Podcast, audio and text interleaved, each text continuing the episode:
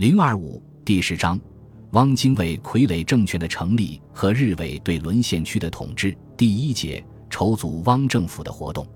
一，汪精卫赴日会谈。汪精卫一伙跑到上海后，随即开始谋划筹组新政府的活动。他们深知，日军控制的沦陷区内已有各种伪政权，再要在那里建立新的政权，必须首先取得日本方面的同意。于是。汪精卫等人迫不及待地同日方进行交涉，同时还要求去东京与日本政府高层进行商谈。此后，汪精卫先派周佛海、梅思平与日方代表金井武夫进行了初步商谈。双方多次接触过程中，周佛海等介绍了汪精卫关于祖府的设想，同时也向日本提出一个基本要求。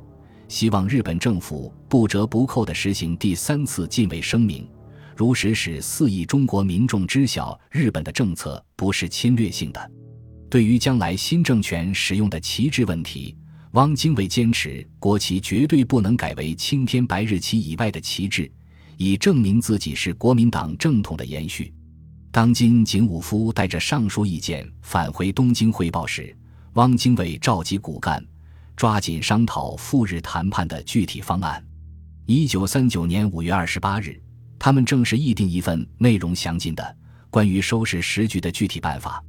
该办法首先确定了此次和平运动的基本原则，即收拾时局之要旨以收揽人心为先决条件。因此，以不使抱有因外来压力而变更政体与中断法统之观念，实为重要。此次收拾时局办法的根本精神在于笼络人心，因此不变更政体和法统，而以变更国策收拾此次时局为要务。根据上述原则，该办法还针对建立新政权问题提出了三个必要步骤：第一，召开国民党全国代表大会。他们认为，应首先召开国民党全国代表大会，依照此次大会的决议。授权汪先生以党内同志及党外人士组织中央政治会议，负起改组国民政府之责。在现行法制上，此为合法的步骤，不使任何人有指责之余地。而且，代表大会在法律上不过是一种形式上的手续，使国策的变更成为合法化。具体办法中对于如何召开此次大会拟定了十大步骤，主要内容有。一由汪精卫指定人员组织中国国民党临时全国代表大会筹备委员会，进行大会的筹备工作；二在临时全国代表大会上推举汪精卫为国民党总裁，授权他指定中央委员；三授权中央执行委员会修改总章；四重新制定国民党的政纲及政策；五宣布重庆国民党中央及国民政府今后一切措施及文告概属无效。六宣布实行三民主义，复兴中华民国，彻底肃清共产主义的思想行动及一切组织之宣传，调整国际关系，确立东亚和平等三项内容为国民党最高指导方针。七授权汪精卫以党内外人士组织中央政治会议，负起改组国民政府及海都南京之责。八国民党以外之党派中其主张公正者予以公认。九国民政府的改组，吸收各党派，在全民的基础上组成之。十使国民政府召开国民会议。由此可见，汪精卫集团的如意算盘是通过召开国民党全国代表大会，将正统的旗帜从蒋介石手中夺过来，装扮新建立的伪政府。第二，召开中央政治会议。这一步实际上是完成新政府的各项组织工作。汪精卫依照国民党全国代表大会之授权，招聘若干党内外人士，组成中央政治会议，讨论实行改组国民政府与海都南京事宜。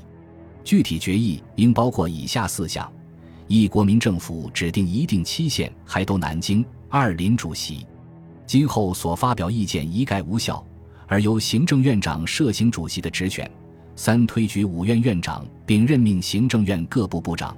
四改组军事委员会，第三，国民政府还都南京，他们不顾各种反对意见，坚持新政权仍称国民政府。其主要理由是，盖新政府在于以此来集合同志与军队，使之成为主体。新政府的名称定为国民政府，使得史比等保持真面目，云集于新政府的旗帜之下。因沿用战前南京国民政府的名称，所以文件强调新政府不是成立，而是海都。他们还声称政府必须统一，为表明自己是唯一代表中国的政府。他们对国内各种政府采取一概否定的态度。具体措施有十条之多，主要是：一，在宣布海都南京的同时，已经在沦陷区内建立的华北临时政府和华中维新政府。即自动宣告完成任务，自行取消政府的名义。二、发表海都宣言后，重庆伪政府对国内发布之法令、规章及对外缔结之条约协定，一律归于无效。三、宣告改变国策，即以和平建设、睦邻反共为指导方针。四、发布公告，令重庆及地方公务员于半年内来南京报道。五、命令前线各军停战。六各地游击队各自在当地等待检验收编。七促进与日本之平等互惠的谈判，以调整邦交，奠定永久和平之基础等等。这份具体办法最初虽作为与日本讨价还价的筹码而拟定，但实际上是汪精卫集团筹建伪政府的一份纲领性文件，并成为后来汪伪政府制定政策的基本原则。为使这次赴日谈判取得成效。汪精卫与周佛海做了具体分工，汪精卫主要务虚，同近卫前首相、平沼首相及日本内阁重要大臣进行推心置腹地交换意见；周佛海主要务实，着重解决两个问题：一，为有利于和平运动的开展，日本应表示丝毫没有侵略、统治中国或干涉中国内政的想法，以使中国国民谅解。为此。必须向日本政府提出有关实行尊重主权原则的各种要求。二，向日方强调，新政府不是因日本的压迫而成立，有必要不使法统中断，所以新政府定名为国民政府，建立的形式是海都，以三民主义为指导原则，以青天白日旗为国旗。这几项为绝对条件，务须求得日本政府的谅解与同意。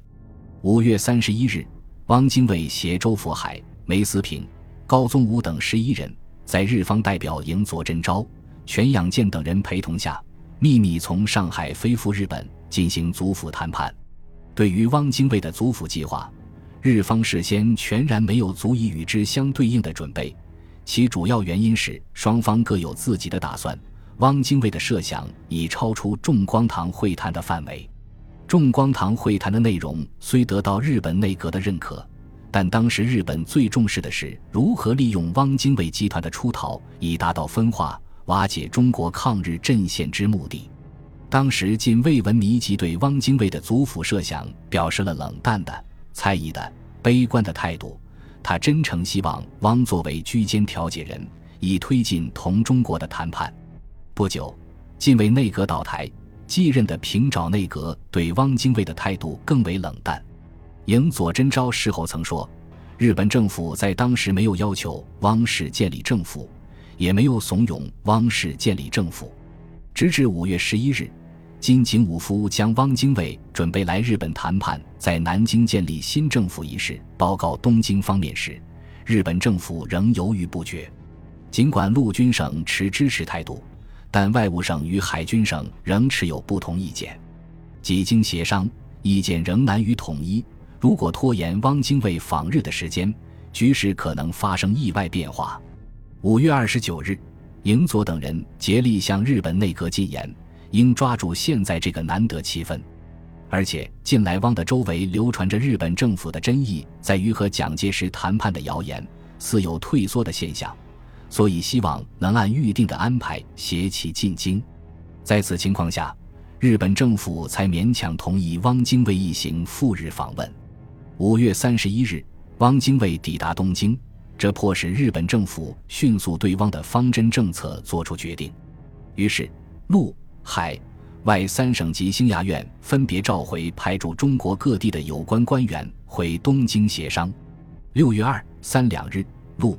海军分别召开献帝与中央座谈会，献帝陆军对汪精卫要求以青天白日旗为国旗，以及取消临时维新政府的主张表示保留，但对建立以汪为首的新政府则表示同意和协助。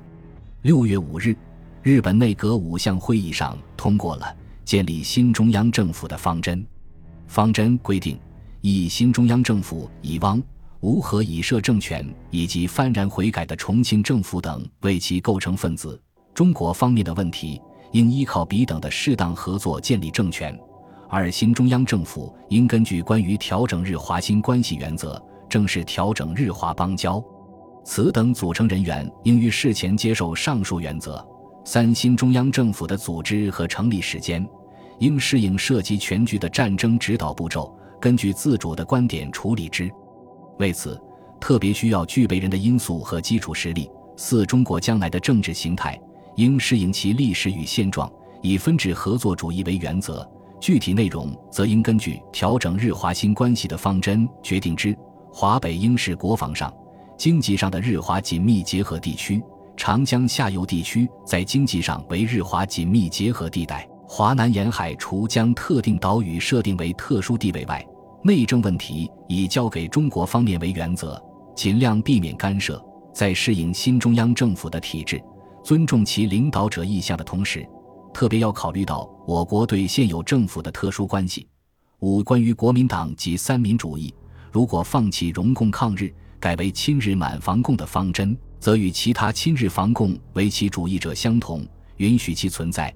六、重庆政府在放弃容共抗日政策，实行必要的人事更换，并接受上述第一、第二项方针时，即承认其屈服。可成为组成新中央政府的一份子。本集播放完毕，感谢您的收听，喜欢请订阅加关注，主页有更多精彩内容。